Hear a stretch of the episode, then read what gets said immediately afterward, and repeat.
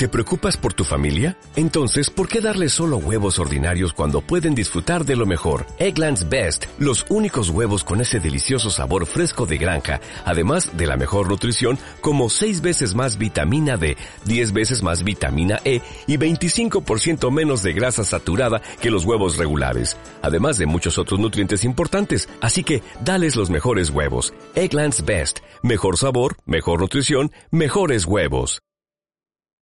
Territorio Ambiental, un espacio de acercamiento y nuevas propuestas para cuidar el medio ambiente, con Francisco Calderón y Erika Larios. Una producción del Instituto Mexicano de la Radio y la Procuraduría Ambiental y del Ordenamiento Territorial del Distrito Federal. Territorio Ambiental, pasión por el medio ambiente. ¿Cómo está? Qué gusto reencontrarnos en esta frecuencia. Todo el equipo de Territorio Ambiental le da la bienvenida y lo invita a que se quede con nosotros los próximos minutos. El Plan Nacional de Desarrollo 2007-2012 del Gobierno Federal contempla dentro de sus grandes ejes temáticos el de la sustentabilidad ambiental. En ese marco, enfatiza que el ordenamiento ecológico del territorio representa uno de los retos fundamentales en materia de desarrollo sustentable, ya que a partir de él se promoverá una mejor calidad de vida de la población.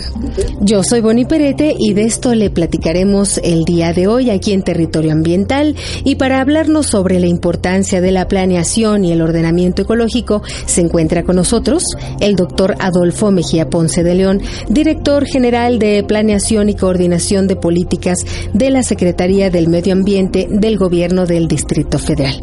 También le damos la bienvenida a Francisco Calderón Córdoba, igualmente a Erika Alarios. Adelante. Gracias, Bonnie. Pues nuestro invitado del día de hoy es Adolfo Mejía Ponce de León. Él es biólogo por la Universidad Autónoma Metropolitana y doctor en ecología por la Universidad Estatal de Moscú. Como funcionario público, ha sido subsecretario de Prevención y Control de la Contaminación de la Secretaría de Ecología del Gobierno del Estado de México, secretario técnico de la Comisión Ambiental Metropolitana y director de Planeación Ambiental en la misma dependencia estatal.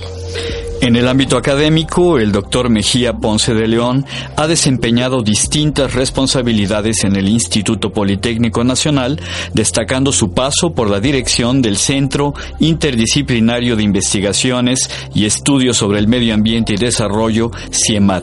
Desde el 2007 es director general de Planeación y Coordinación de Políticas de la Secretaría de Medio Ambiente del Gobierno del Distrito Federal. Paco también nos acompaña Jesús Enrique Castellán Crespo. Él es ingeniero civil del Instituto Politécnico Nacional y maestro en ciencias con especialidad en medio ambiente y desarrollo integrado del IPN. Actualmente es director de ordenamiento ecológico del territorio de la Secretaría del Medio Ambiente del Distrito Federal. Pues es un gusto tener el día de hoy al doctor Adolfo Mejía.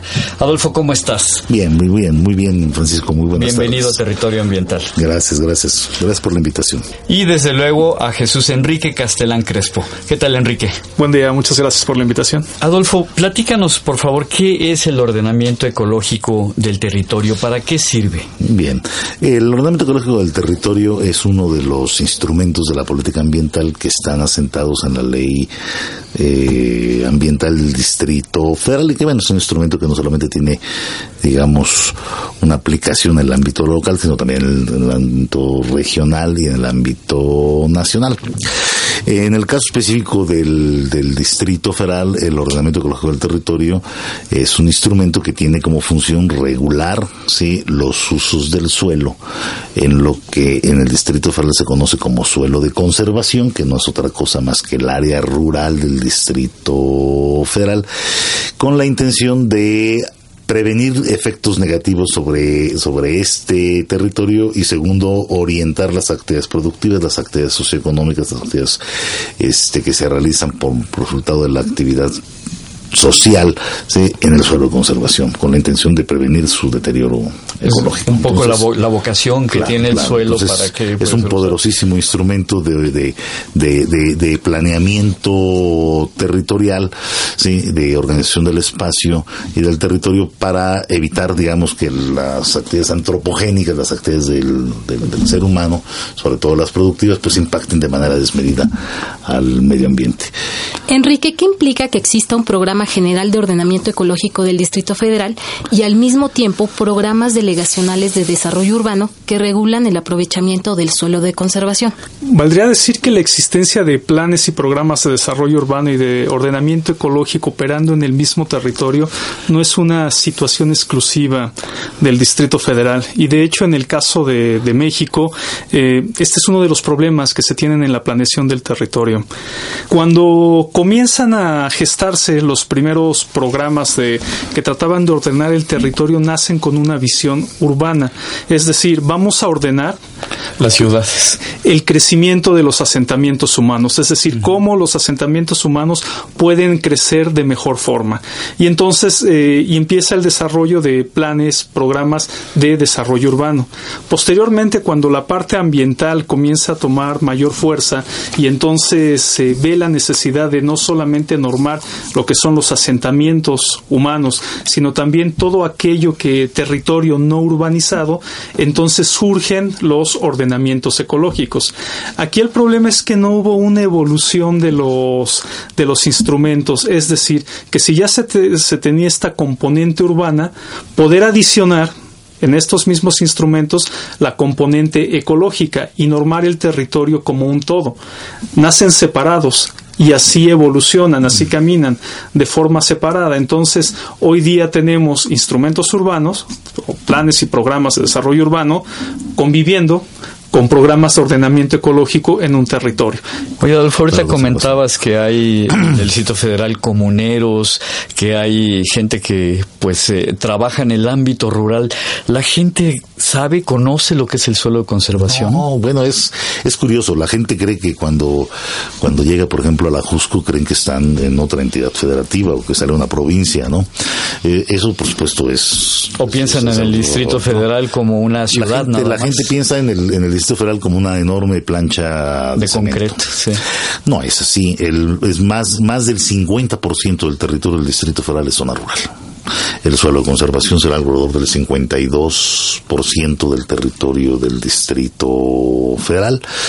Y pese a las enormes presiones que ha tenido y que sigue teniendo el suelo de conservación sobre, sobre su composición, digamos, este, rural, este, el suelo de conservación sigue siendo un espacio, digamos, digamos, aceptablemente conservado y seguramente será uno de los retos, es uno de los retos importantes de esta administración, seguramente lo será cada vez más, cada vez estamos más conscientes de la importancia del suelo de conservación. Muy bien, en este sentido, Enrique, en el 2011 la PAOT participó en la determinación de 10 barrancas como áreas de valor ambiental y bueno, recientemente vemos en las noticias que se han declarado en otras delegaciones este otras, ¿no? Afortunadamente.